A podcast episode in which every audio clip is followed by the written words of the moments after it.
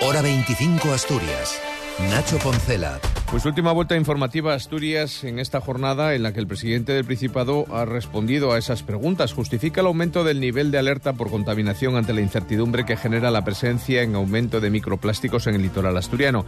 Adrián Barbón, a partir de las diez y media de la noche estará en hora 25, pasaba esta tarde por la ventana de Asturias evitando opinar sobre el retraso de Galicia en tomar la misma decisión que Asturias e insiste en la importancia de dejar claro las consecuencias que podría tener este vertido sobre la cadena alimentaria. Una duda razonable que todos tenemos y que, bueno, esperemos que no sea así. Es verdad que se está analizando, hay que ver si hay informes concluyentes al respecto, pero por lo pronto lo mejor es eliminarlo porque desde luego si lo eliminamos, si somos capaces de controlar, ¿no? cuando se tiene lugar pues la aparición de estos eh, estos microplásticos, si somos capaces de erradicarlos o hacerles frente, lo que hacemos es minorar también el riesgo de que entren en las cadenas tróficas. Por otra parte, el presidente autonómico defiende la decisión del Ministerio de Sanidad de reimplantar el uso obligatorio de la mascarilla en centros sanitarios y farmacias y no comprende que otras comunidades pues tienen una medida que acabará siendo obligatoria ante el repunte de contagios de gripe A y COVID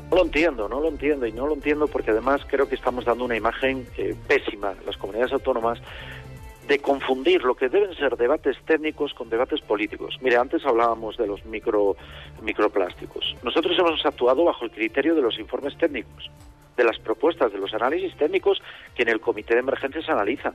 Y es que la mascarilla vuelve a ser obligatoria desde este martes en centros de salud, hospitales y farmacias de Asturias hasta el próximo día 22. Una medida con la que las autoridades sanitarias tratan de frenar esos efectos de la última ola de infecciones y que socialmente ha sido bien recibida. Perfecto, nos cuidamos todos, menos, menos gripe. Mascarilla en mano, me parece bien, me parece bien la medida. Súper bueno. La mascarilla y está, no pasa nada. Yo ya la solía poner muchas veces, pero bueno siempre se te olvida. Yo, por ejemplo, a mi alrededor tengo muchísima gente con, con gripe, con gripe A y, que lo están pasando mal. Incluso tengo familiares ingresados en Caboñes. Es una de las imágenes de este 9 de enero, donde además la Consejería de Medio Rural ha liberado más de 16 millones de euros, o lo va a hacer, mejor dicho, en ayudas procedentes del programa europeo LIDER para impulsar proyectos que creen empleo, riqueza y fijen población en la zona rural, como señala la directora general de Agricultura, Agroindustria y Desarrollo Rural del Principado, Begoña López. Estas ayudas van dirigidas a personas y organismos que optan por emprender e impulsar proyectos dirigidos a crear empleo, eh, generar riqueza y fijar población en el medio rural.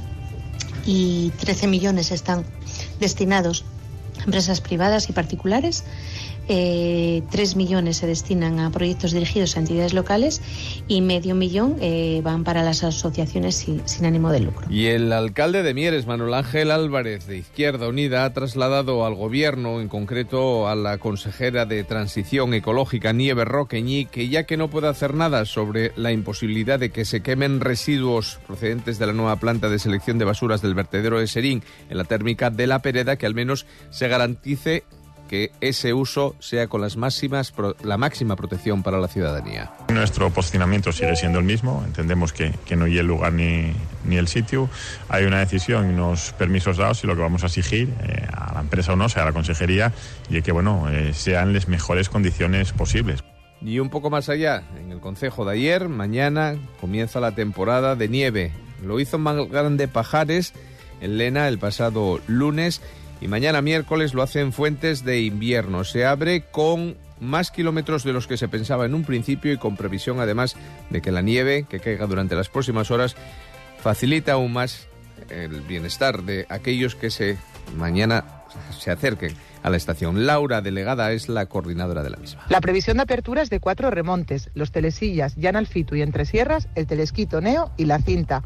Se prevé un dominio esquiable de 5,6 kilómetros distribuidos en nueve pistas, de las que tres son verdes, tres azules y tres rojas, en las zonas media y baja de la estación y en el sector entre sierras. Y es que mañana va a hacer frío, va a haber precipitaciones que en esas alturas seguramente serán de nieve. Las temperaturas bajan, más acusado ese descenso en las máximas que no llegarán apenas a los 10.